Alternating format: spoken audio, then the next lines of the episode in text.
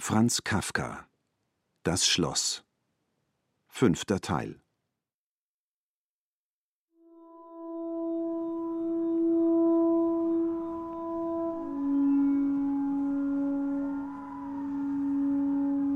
K. riss sich los und ging ins Haus zurück.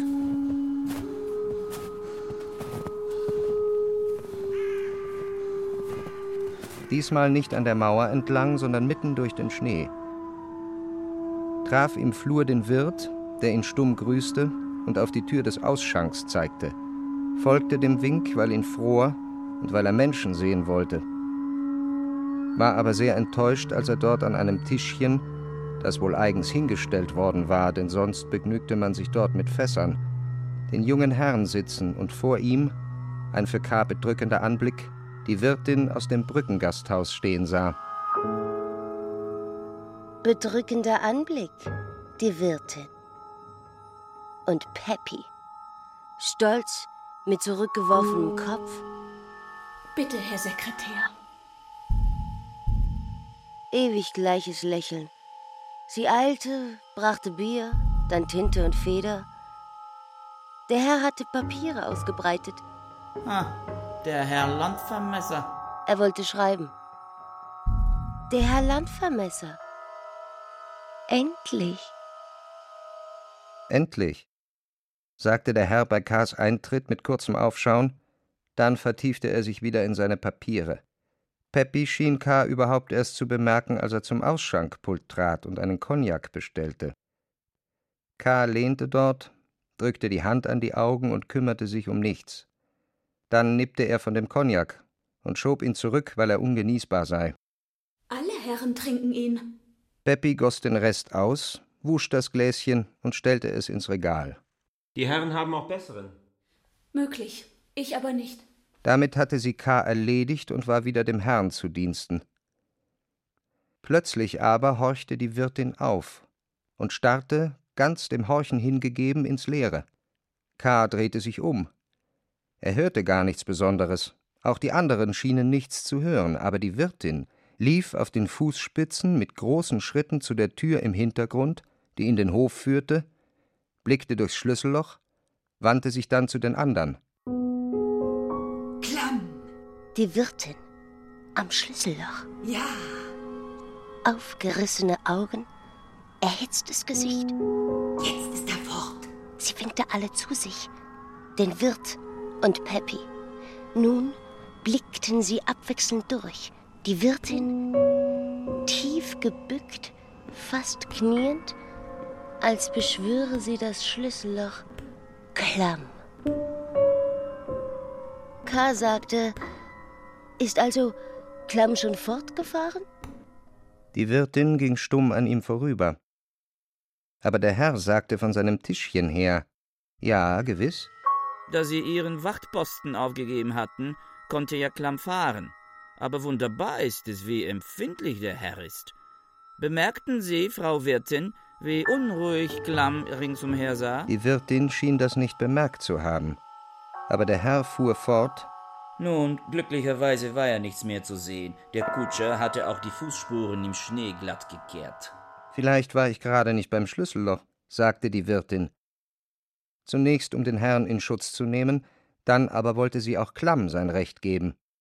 Allerdings, ich glaube nicht an eine so große Empfindlichkeit Klamms.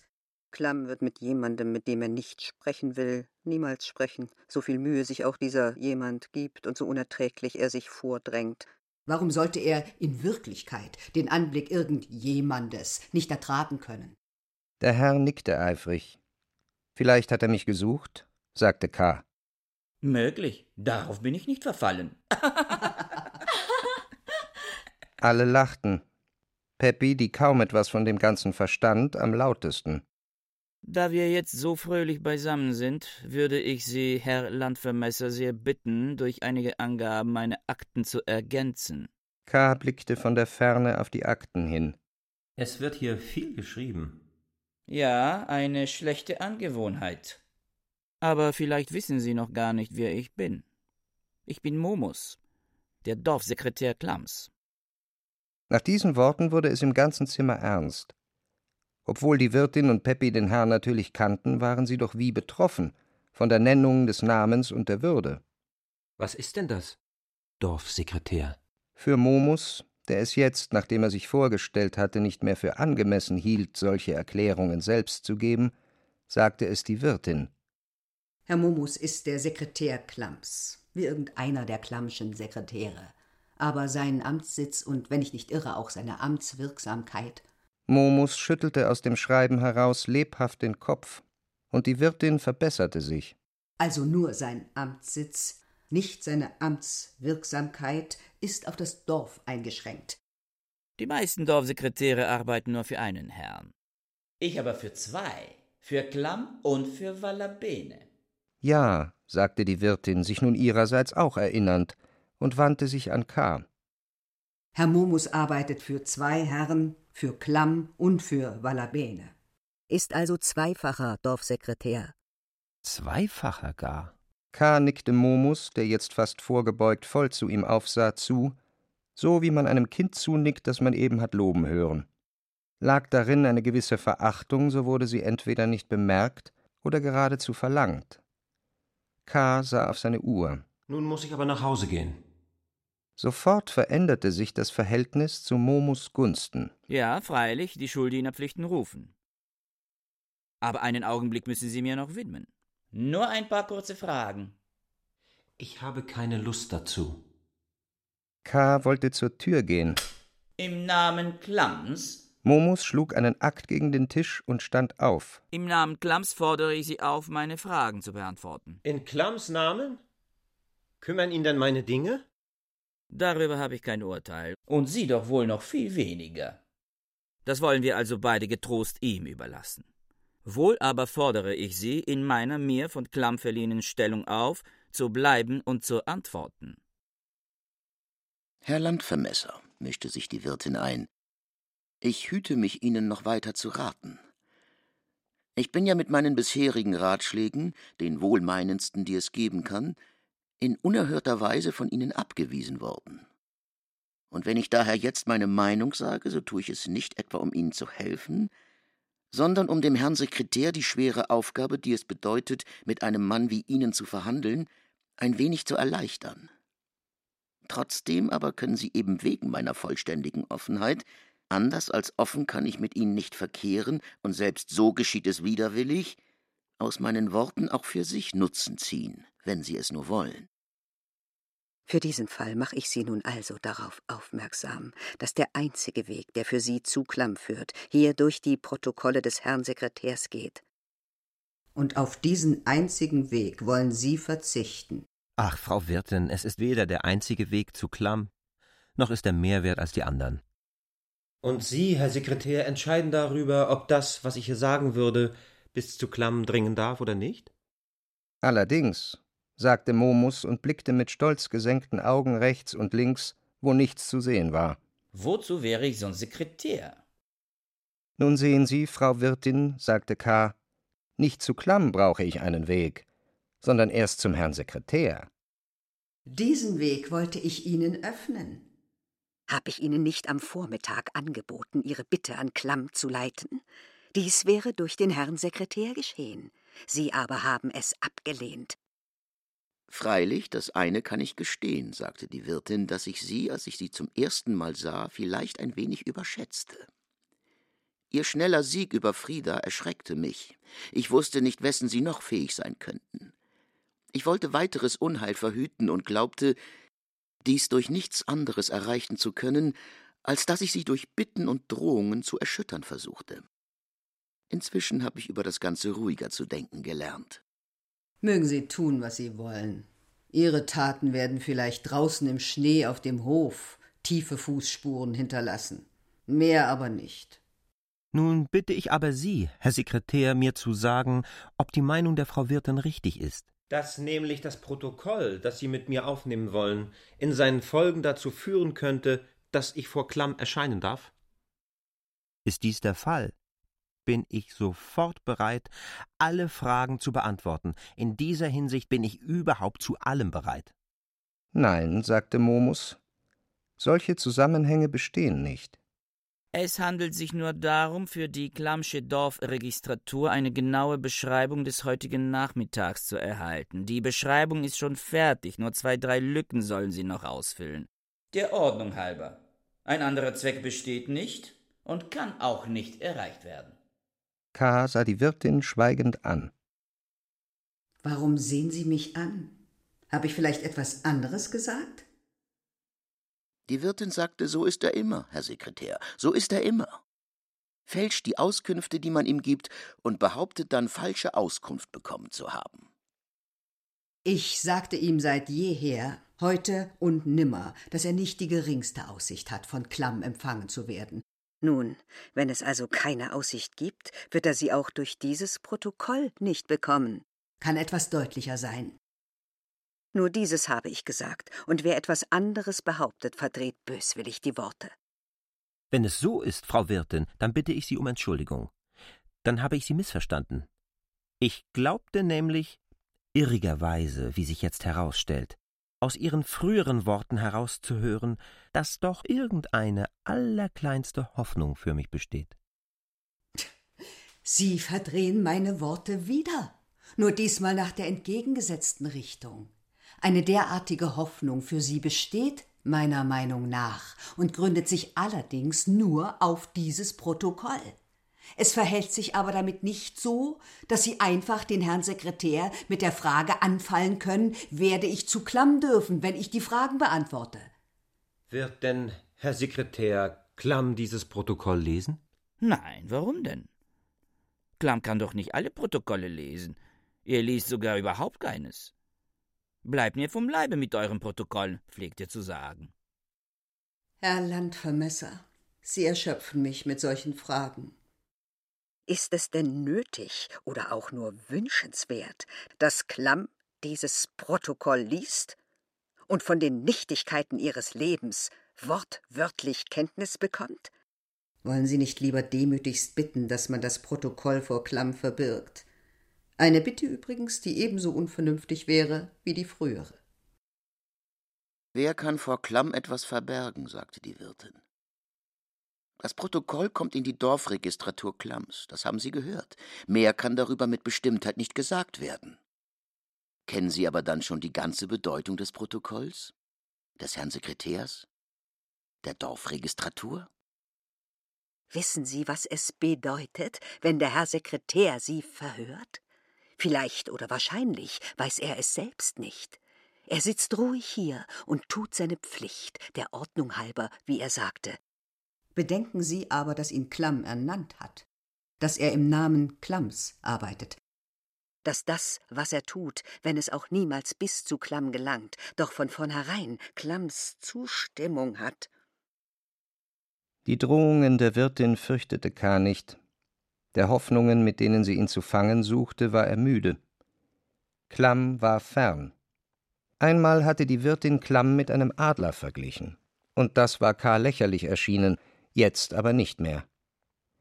Er dachte an seine Ferne, an seine uneinnehmbare Wohnung, an seine, nur vielleicht von Schreien, wie sie K. noch nie gehört hatte, unterbrochene Stummheit, an seinen herabdringenden Blick, der sich niemals nachweisen, niemals widerlegen ließ, an seine von K.s Tiefe her unzerstörbaren Kreise, die er oben nach unverständlichen Gesetzen zog, nur für Augenblicke sichtbar. Das alles war Klamm und dem Adler gemeinsam. Gewiss aber hatte damit dieses Protokoll nichts zu tun, über dem jetzt gerade Momus ein Salzbrezel auseinanderbrach, das er sich zum Bier schmecken ließ und mit dem er alle Papiere mit Salz und Kümmel überstreute. Gute Nacht. Ich habe eine Abneigung gegen jedes Verhör und er ging nun wirklich zur Tür. Er geht also doch. Er geht also doch. Er wird es nicht wagen. Mehr hörte K. nicht. Er war schon im Flur.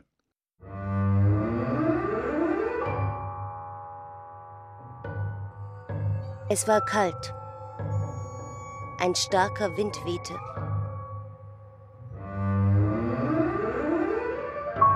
Aus einer Tür gegenüber kam der Wirt. Er schien hinter einem Guckloch den Flur unter Aufsicht gehalten zu haben. Sie gehen schon, Herr Landvermesser? Wurden Sie denn nicht verhört? Nein. Nein. sagte K. Warum nicht? Ich wüsste nicht warum.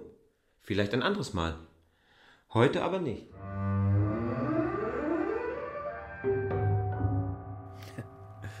Nun ja, gewiss. Das hätten Sie nicht tun sollen. Ich muss jetzt die Dienerschaft in den Ausschank lassen. Es ist schon längst Ihre Stunde. Ich wollte nur das Verhör nicht stören. Für so wichtig hielten Sie es? Fragte K. Oh ja, sagte der Wirt. Ich hätte es also nicht ablehnen sollen? Nein. Da K. schwieg, fügte er hinzu, sei es um K. zu trösten, sei es um schneller fortzukommen. Nun, nun, es muss aber deshalb nicht gleich Schwefel vom Himmel regnen. Nein, sagte K., danach sieht das Wetter nicht aus. Und sie gingen lachend auseinander.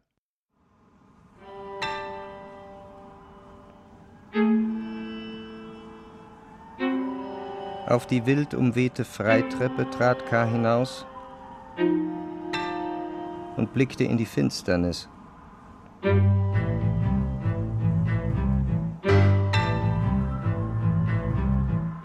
Ein böses, böses Wetter. Irgendwie im Zusammenhang damit fiel ihm ein, wie sich die Wirtin bemüht hatte, ihn dem Protokoll gefügig zu machen, wie er aber standgehalten hatte.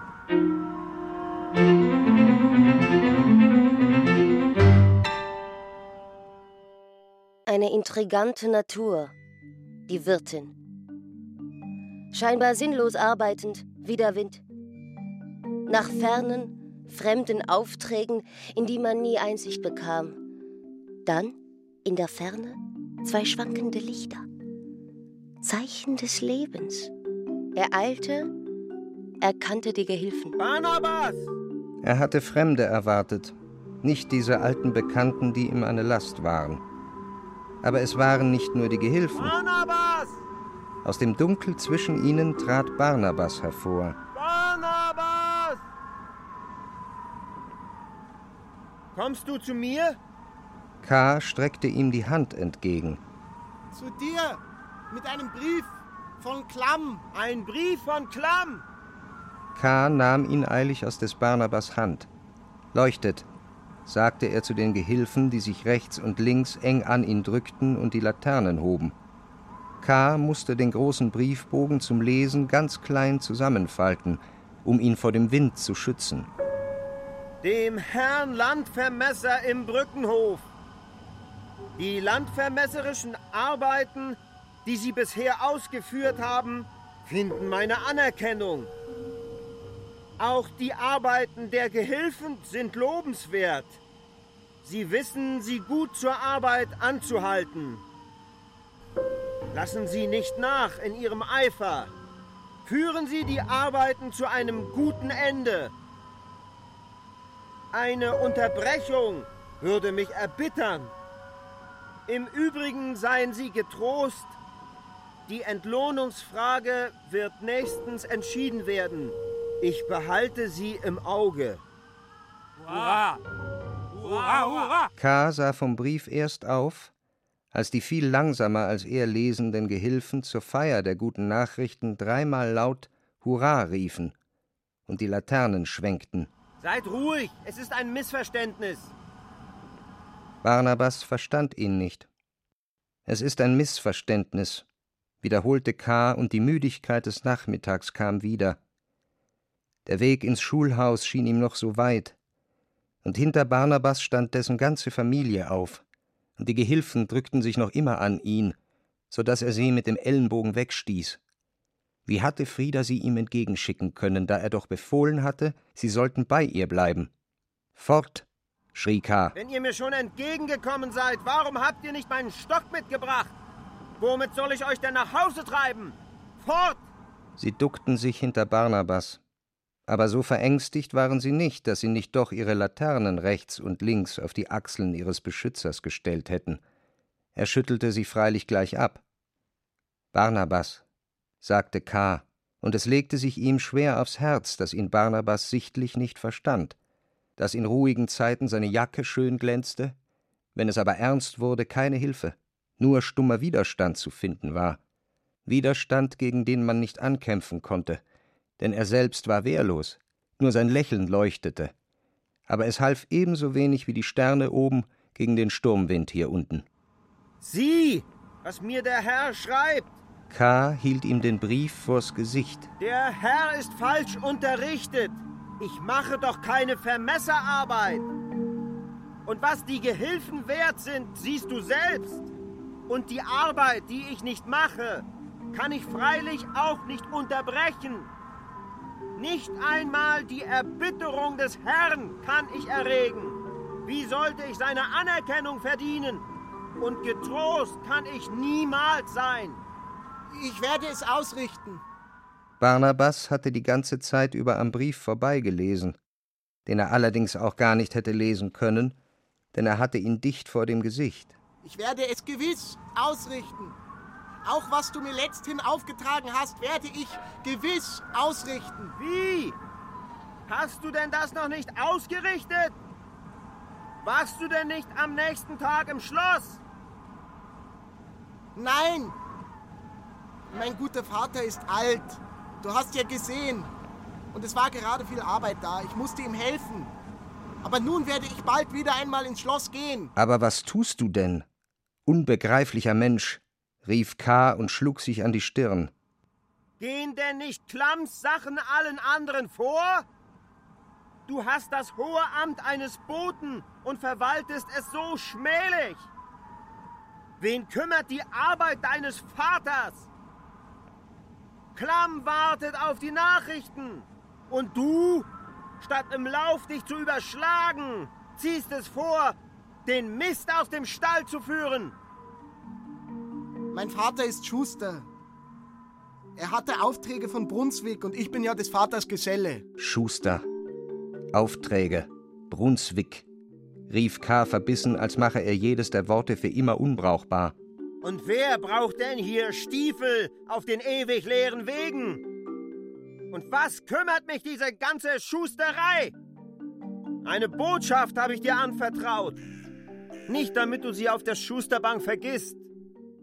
Genug, ich will nichts wissen. Sei mir nicht böse, Herr.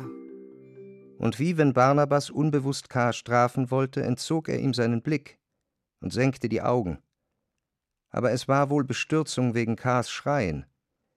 Sieh, sagte Barnabas, und es schien, als sage er, um seine Botenehre zu verteidigen, mehr, als er dürfte. Klamm wartet doch nicht auf die Nachrichten. Er ist sogar ärgerlich, wenn ich komme. Wieder neue Nachrichten, sagte er einmal. Und meistens steht er auf, wenn er mich von der Ferne kommen sieht, geht ins Nebenzimmer und empfängt mich nicht. Wenn ich eine Botschaft bringe, geschieht es freiwillig. Gut, sagte K., Barnabas beobachtend. Wir könnten diese Dinge nicht bessern. Aber eine Botschaft überbringen, das kannst du. Und darum bitte ich dich, eine ganz kurze Botschaft. Kannst du sie gleich morgen überbringen? Und gleich morgen mir die Antwort sagen? Oder wenigstens ausrichten, wie du aufgenommen wurdest? Kannst du das? Und willst du es tun? Es wäre für mich sehr wertvoll. Gewiss. Ich werde den Auftrag ausführen. K. sagte, und willst du dich anstrengen, ihn möglichst gut auszuführen? Klamm selbst ihn überreichen? Von Klamm selbst die Antwort bekommen? Und gleich, alles gleich, morgen, noch am Vormittag? Willst du das? Ich werde mein Bestes tun. Aber das tue ich immer. Wir wollen jetzt nicht mehr darüber streiten, sagte K. Das ist der Auftrag. Der Landvermesser K. bittet den Herrn Vorstand, ihm zu erlauben. Der Landvermesser K bittet den Herrn Vorstand, ihm zu erlauben, persönlich bei ihm vorzusprechen. persönlich bei ihm vorzusprechen. Er nimmt von vornherein jede Bedingung an, welche an eine solche Erlaubnis geknüpft werden könnte. Weil bisher alle Mittelspersonen vollständig versagt haben. Zu seiner Bitte ist er deshalb gezwungen, weil bisher alle Mittelspersonen vollständig versagt haben. Zum Beweis führt er an, dass er nicht die geringste Vermesserarbeit bisher ausgeführt hat. Auch niemals ausführen wird. Und nach den Mitteilungen des Gemeindevorstehers auch niemals ausführen wird. Mit verzweifelter Beschämung hat er deshalb den letzten Brief des Herrn Vorstandes gelesen. Nur die persönliche Vorsprache beim Herrn Vorstand kann hier helfen. Der Landvermesser weiß, wie viel er damit erbittet, aber er wird sich anstrengen, die Störung dem Herrn Vorstand möglichst wenig fühlbar zu machen. Aber er wird sich anstrengen. Jeder zeitlichen Beschränkung unterwirft er sich. Auch einer etwa als notwendig erachteten Festsetzung der Zahl der Worte, die er bei der Unterredung gebrauchen darf, fügt er sich.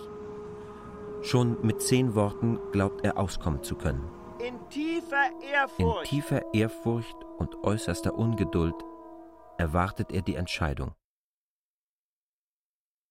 K. hatte in Selbstvergessenheit gesprochen, so als stehe er vor Klamms Tür und spreche mit dem Türhüter. Es ist viel länger geworden, als ich dachte, sagte er dann. Aber du musst es doch mündlich ausrichten. Einen Brief will ich nicht schreiben. Er würde ja doch wieder nur den endlosen Aktenweg gehen. So kritzelte es K. nur für Barnabas auf einem Stück Papier, auf eines Gehilfen Rücken, während der andere leuchtete, aber K. konnte es schon nach dem Diktat des Barnabas aufschreiben, der alles behalten hatte und es schülerhaft genau aufsagte, ohne sich um das falsche Einsagen der Gehilfen zu kümmern. Dein Gedächtnis ist außerordentlich. Nun aber bitte zeige dich außerordentlich auch im anderen. Und die Wünsche? Hast du keine? Es würde mich, ich sage es offen, hinsichtlich des Schicksals meiner Botschaft ein wenig beruhigen, wenn du welche hättest. Zuerst blieb Barnabas still, dann sagte er Meine Schwestern lassen dich grüßen. Deine Schwestern? Ja, die großen, starken Mädchen. Beide lassen dich grüßen. Aber besonders Amalia. Sie hat mir auch heute diesen Brief für dich aus dem Schloss gebracht. Könnte sie nicht auch meine Botschaft ins Schloss bringen? Oder könntet ihr nicht beide gehen und jeder sein Glück versuchen? Amalia darf nicht in die Kanzleien, sagte Barnabas. Sonst würde sie es gewiss sehr gerne tun. Ich werde vielleicht morgen zu euch kommen. Komm nur du zuerst mit der Antwort. Ich erwarte dich in der Schule. Grüß auch von mir deine Schwestern. K.s Versprechen schien Barnabas sehr glücklich zu machen. Nach dem verabschiedenden Händedruck berührte er überdies noch K. flüchtig an der Schulter. So, als sei jetzt alles wieder wie damals, als Barnabas zuerst in seinem Glanz unter die Bauern in der Wirtsstube getreten war, empfand K. diese Berührung, lächelnd allerdings, als eine Auszeichnung. Sanftmütiger geworden ließ er auf dem Rückweg die Gehilfen tun, was sie wollten.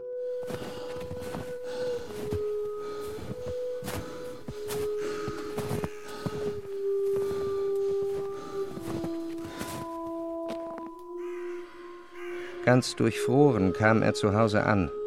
Es war überall finster, die Kerzen in den Laternen waren niedergebrannt. Von den Gehilfen geführt, die sich hier schon auskannten, tastete er sich in ein Schulzimmer durch. Noch halb im Schlaf rief aus einer Ecke Frieda: Lasst K. schlafen, stört ihn doch nicht. Nun wurde Licht gemacht. Allerdings konnte die Lampe nicht stark aufgedreht werden, denn es war nur sehr wenig Petroleum da. Die junge Wirtschaft hatte noch verschiedene Mängel. Eingeheizt war zwar, aber das große Zimmer, das auch zum Turnen verwendet wurde, die Turngeräte standen herum und hingen von der Decke herab, hatte schon alles vorrätige Holz verbraucht. Es war zwar ein großer Holzvorrat in einem Schupfen vorhanden, dieser Schupfen aber war versperrt und den Schlüssel hatte der Lehrer der eine Entnahme des Holzes nur für das Heizen während der Unterrichtsstunden gestattete. Das wäre erträglich gewesen, wenn man Betten gehabt hätte, um sich in sie zu flüchten. Aber in dieser Hinsicht war nichts anderes da als ein einziger Strohsack, anerkennenswert reinig, mit einem wollenen Umhängetuch Friedas überzogen, aber ohne Federbett und nur mit zwei groben steifen Decken, die kaum wärmten. Unser einziger Zimmerschmuck sind die Turngeräte, sagte Frieda, unter Tränen mühselig lächelnd. Aber hinsichtlich der größten Mängel, der ungenügenden Schlafgelegenheit und Heizung, versprach sie mit Bestimmtheit schon für den nächsten Tag Abhilfe. Kein Wort. Keine Andeutung, keine Miene ließ darauf schließen, dass sie gegen K. auch nur die kleinste Bitterkeit im Herzen trug. Obwohl er doch, wie er sich sagen musste, sie sowohl aus dem Herrenhof als auch jetzt aus dem Brückenhof gerissen hatte. Daneben aber freute er sich allerdings auch aufrichtig auf den Kaffee, den ihm Frieda auf einem Spiritusbrenner kochte, und verfolgte, an dem erkaltenden Ofen lehnend, ihre flinken, vielerfahrenen Bewegungen, mit denen sie auf dem Kathedertisch die unvermeidliche weiße Decke ausbreitete, eine geblümte Kaffeetasse hinstellte, daneben Brot und Speck und sogar eine Sardinenbüchse. Zwei Sessel waren vorhanden, dort saßen K. und Frieda beim Tisch. Die Gehilfen zu ihren Füßen auf dem Podium – aber sie blieben niemals ruhig, auch beim Essen störten sie, trotzdem sie reichlich von allem bekommen. K. kümmerte sich um sie nicht. Erst durch Friedas Lachen wurde er auf sie aufmerksam. Er bedeckte ihre Hand auf dem Tisch, schmeichelnd mit seiner, und fragte leise, warum sie ihnen so vieles nachsehe, ja sogar Unarten freundlich hinnehme. Auf diese Weise werde man sie niemals loswerden. Merke sie denn nicht auch, dass die Gehilfen frecher würden von Tag zu Tag, so als ermutige sie eigentlich erst Friedas Gegenwart. Übrigens gäbe es vielleicht ganz einfache Mittel, sie sofort, ohne alle Umstände loszuwerden. Und den Gehilfen selbst tue man doch wahrscheinlich nur einen Gefallen, wenn man sie irgendwie vertreibe. Denn groß sei ja das Wohlleben nicht, das sie hier führen. Frieda, die aufmerksam zugehört hatte, streichelte langsam seinen Arm und sagte, dass das alles auch ihre Meinung sei, dass er aber vielleicht doch die Unarten der Gehilfen überschätze. Es seien junge Burschen, lustig und etwas einfältig, zum ersten Mal in Diensten eines Fremden, aus der strengen Schlosszucht entlassen. Sie rückte näher zu K. und verbarg ihr Gesicht an seiner Schulter. Und dort sagte sie, so schwer verständlich, dass sich K. zu ihr hinabbeugen musste, sie wisse aber kein Mittel gegen die Gehilfen. Und sie fürchte, alles, was K. vorgeschlagen hatte, werde versagen. So viel sie wisse, habe ja K. selbst sie verlangt, und nun habe er sie und werde sie behalten. Am besten sei es, sie leicht hinzunehmen als das leichte Volk, das sie auch sind. So ertrage man sie am besten.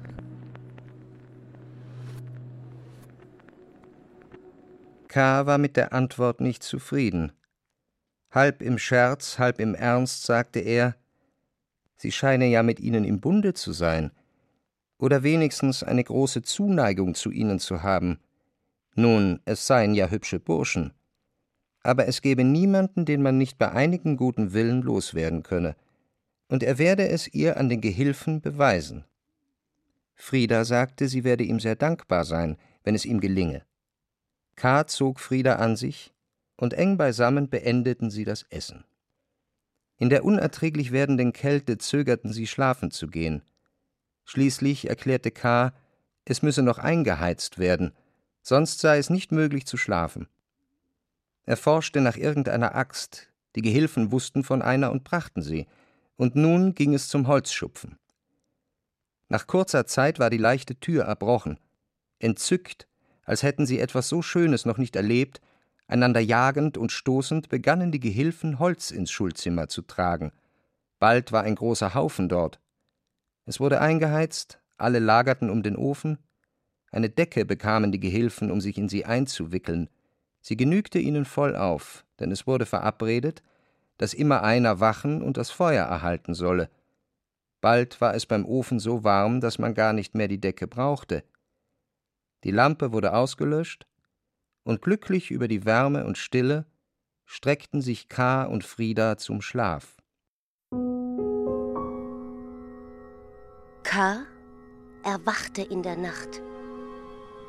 Irgendein Geräusch. Er tastete nach Frieda. Statt Frieda lag ein Gehilfe neben ihm. Der größte Schrecken, den er bisher im Dorf erlebt hatte. Mit einem Schrei erhob er sich, gab dem Gehilfen einen Faustschlag. Der fing an zu weinen.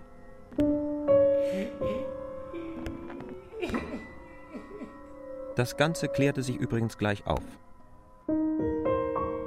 Frieda war dadurch geweckt worden, dass, wenigstens war es ihr so erschienen, irgendein großes Tier, eine Katze wahrscheinlich, ihr auf die Brust gesprungen und dann gleich weggelaufen sei. Sie war aufgestanden und suchte mit einer Kerze das ganze Zimmer nach dem Tiere ab. Das hatte der eine Gehilfe benützt, um sich für ein Weilchen den Genuss des Strohsackes zu verschaffen, was er jetzt bitter büßte. Frieda aber konnte nichts finden. Vielleicht war es nur eine Täuschung gewesen. Sie kehrte zu K. zurück. Auf dem Weg strich sie, als hätte sie das Abendgespräch vergessen, dem zusammengekauert wimmernden Gehilfen tröstend über das Haar.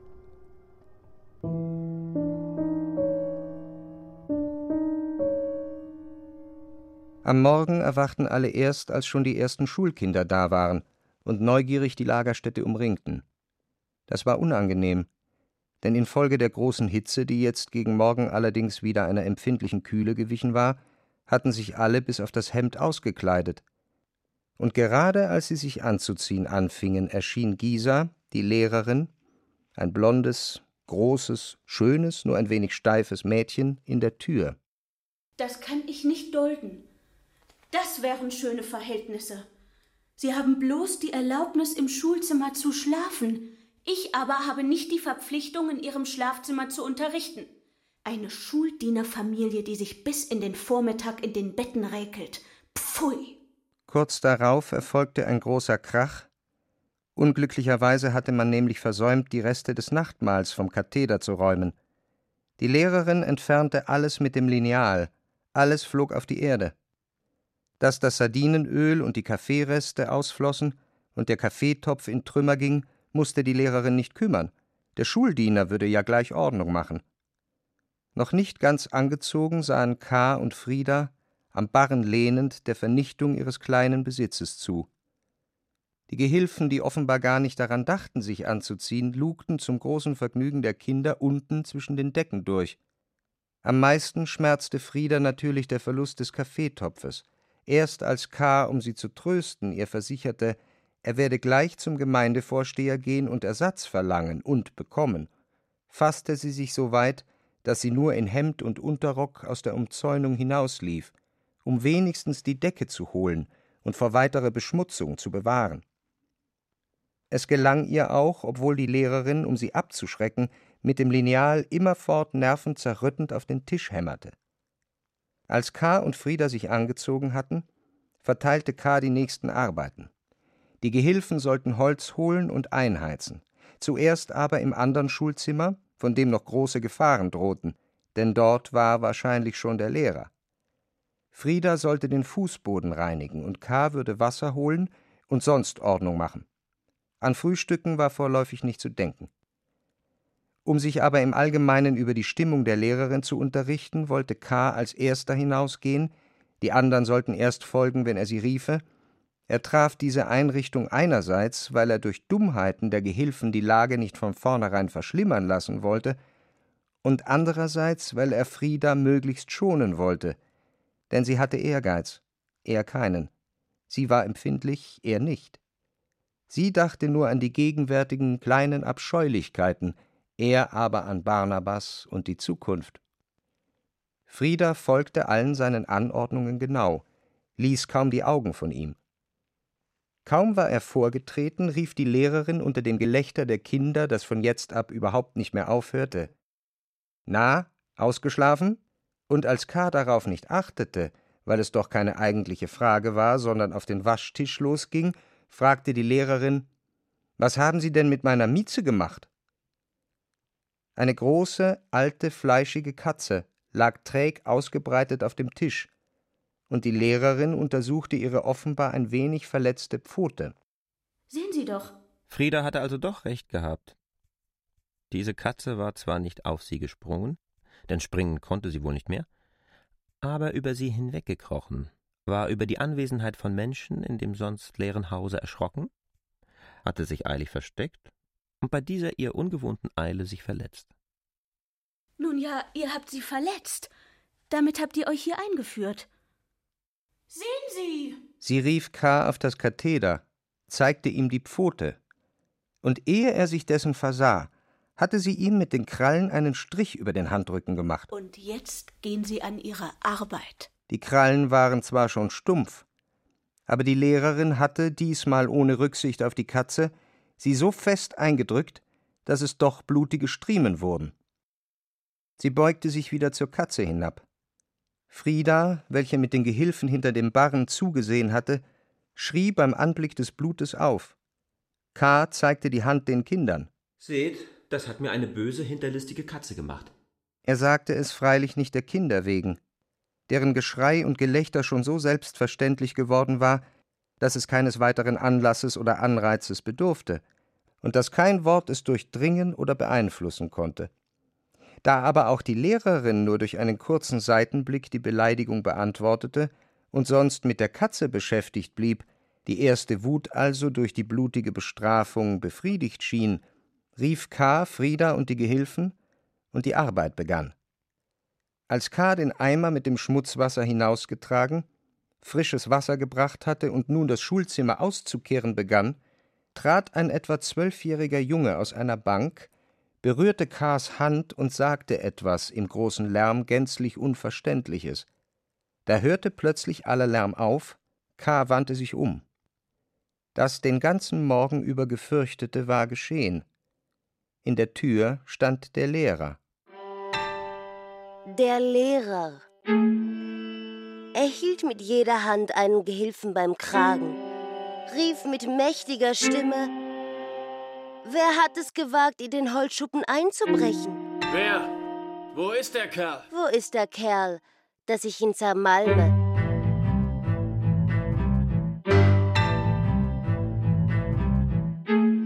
Da erhob sich Frieda, sah nach K. hin, so als wolle sie sich Kraft holen.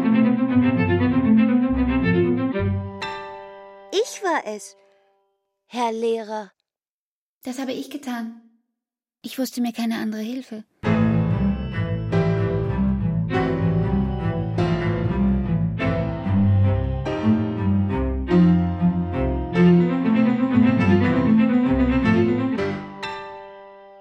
Sollten früh die Schulzimmer geheizt sein, musste man den Schupfen öffnen. In der Nacht den Schlüssel von ihnen zu holen, wagte ich nicht. Mein Bräutigam war im Herrenhof. Es war möglich, dass er die Nacht über dort blieb, so musste ich mich allein entscheiden. Habe ich Unrecht getan? Verzeihen Sie es meiner Unerfahrenheit. Ich bin schon von meinem Bräutigam genug ausgezankt worden, als er sah, was geschehen war. Ja, er verbot mir sogar früh einzuheizen, weil er glaubte, dass sie durch Versperrung des Schupfens gezeigt hätten, dass sie nicht früher geheizt haben wollten, als bis sie selbst gekommen wären. Das nicht geheizt ist, ist also seine Schuld. Dass aber der Schuppen erbrochen wurde, meine. Wer hat die Tür erbrochen? Der Lehrer fragte die Gehilfen, die noch immer vergeblich seinen Griff abzuschütteln versuchten. Der Herr! Beide zeigten, damit kein Zweifel sei, auf K. Frieda lachte. Und dieses Lachen schien noch beweisender als ihre Worte. Dann begann sie den Lappen, mit dem sie den Boden gewaschen hatte, in den Eimer auszuwinden, als sei durch ihre Erklärung der Zwischenfall beendet und die Aussagen der Gehilfen nur ein nachträglicher Scherz. Unsere Gehilfen sind Kinder, die trotz ihren Jahren noch in diese Schulbänke gehören. Ich habe nämlich gegen Abend die Tür mit der Axt allein geöffnet. Es war sehr einfach. Die Gehilfen brauchte ich dazu nicht, sie hätten nur gestört. Als dann in der Nacht aber mein Bräutigam kam und hinausging, um den Schaden zu besehen und womöglich zu reparieren, liefen die Gehilfen mit, wahrscheinlich weil sie fürchteten, hier allein zu bleiben, sahen meinen Bräutigam an der aufgerissenen Tür arbeiten, und deshalb sagen sie jetzt Nun, es sind Kinder. So, ihr habt also gelogen. Oder wenigstens leichtsinnig den Schuldiener beschuldigt. Sie schwiegen noch immer, aber ihr Zittern und ihre ängstlichen Blicke schienen auf Schuldbewusstsein zu deuten. Dann werde ich euch sofort durchprügeln. Der Lehrer schickte ein Kind ins andere Zimmer um den Rohrstab. Als er dann den Stab hob, rief Frieda Die Gehilfen haben ja die Wahrheit gesagt. Sie warf verzweifelt den Lappen in den Eimer, dass das Wasser aufspritzte, und lief hinter den Barren, wo sie sich versteckte. Ein verlogenes Volk.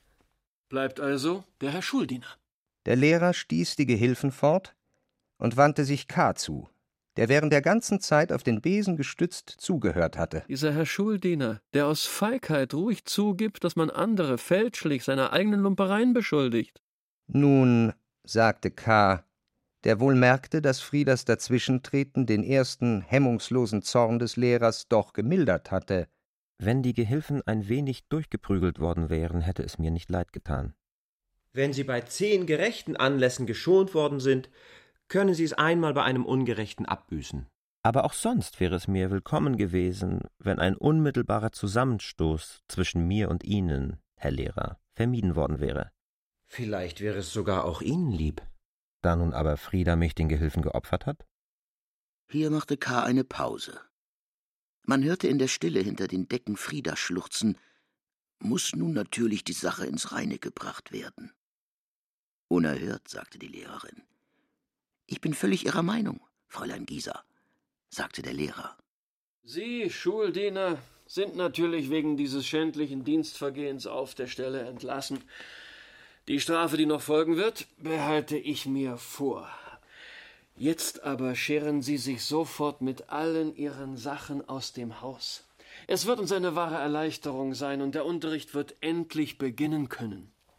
Also, schleunig. Ich rühre mich nicht von hier fort, sagte K. Sie sind mein Vorgesetzter, aber nicht derjenige, welcher mir die Stelle verliehen hat. Das ist der Herr Gemeindevorsteher.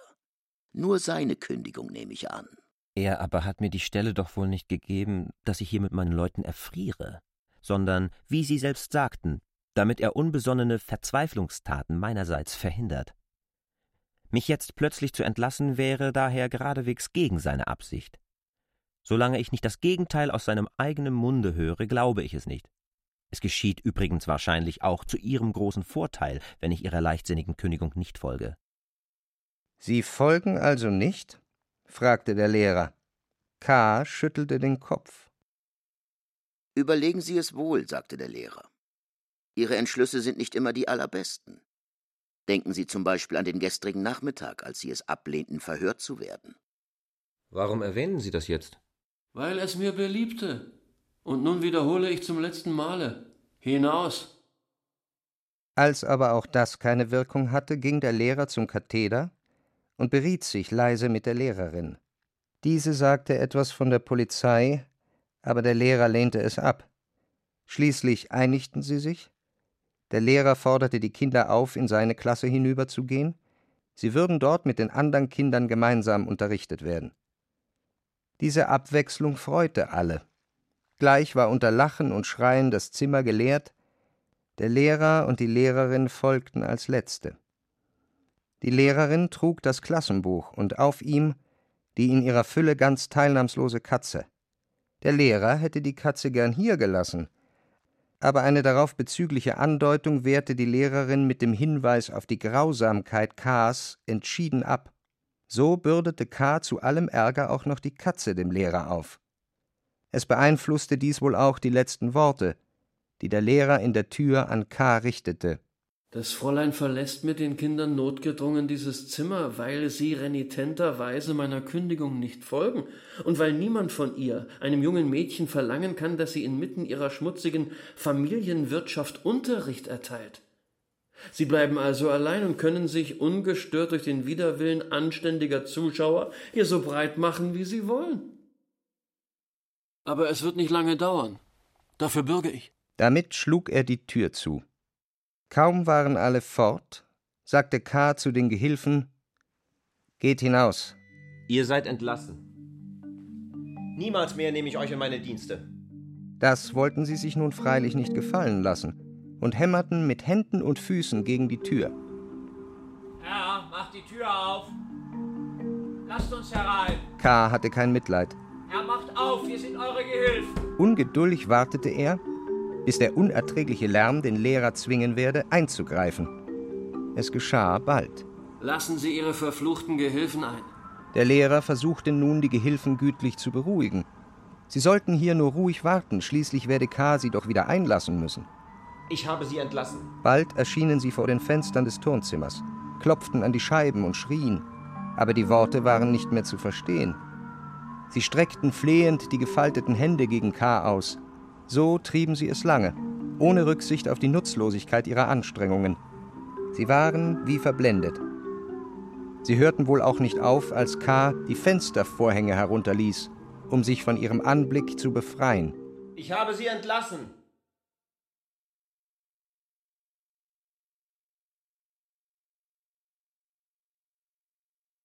Franz Kafka Das Schloss. Fünfter Teil. Erzähler Michael Rotschopf K. David Striso. Beobachter vom Schloss Werner Wölbern Frauenstimme Delilah Piasco. Wirtin vom Brückenhof Corinna Harfuch. Peppi Lehrerin Anna Drechsler. Barnabas Moritz Kienemann. Arthur Jeremias Jens Harzer Frieda Gerti Drassel Momus Samuel Finzi Wirt vom Herrenhof Stefan Zinner Lehrer Götz Schulte Ton und Technik Markus Huber, Andreas Meinitzberger und Adele Kurzil.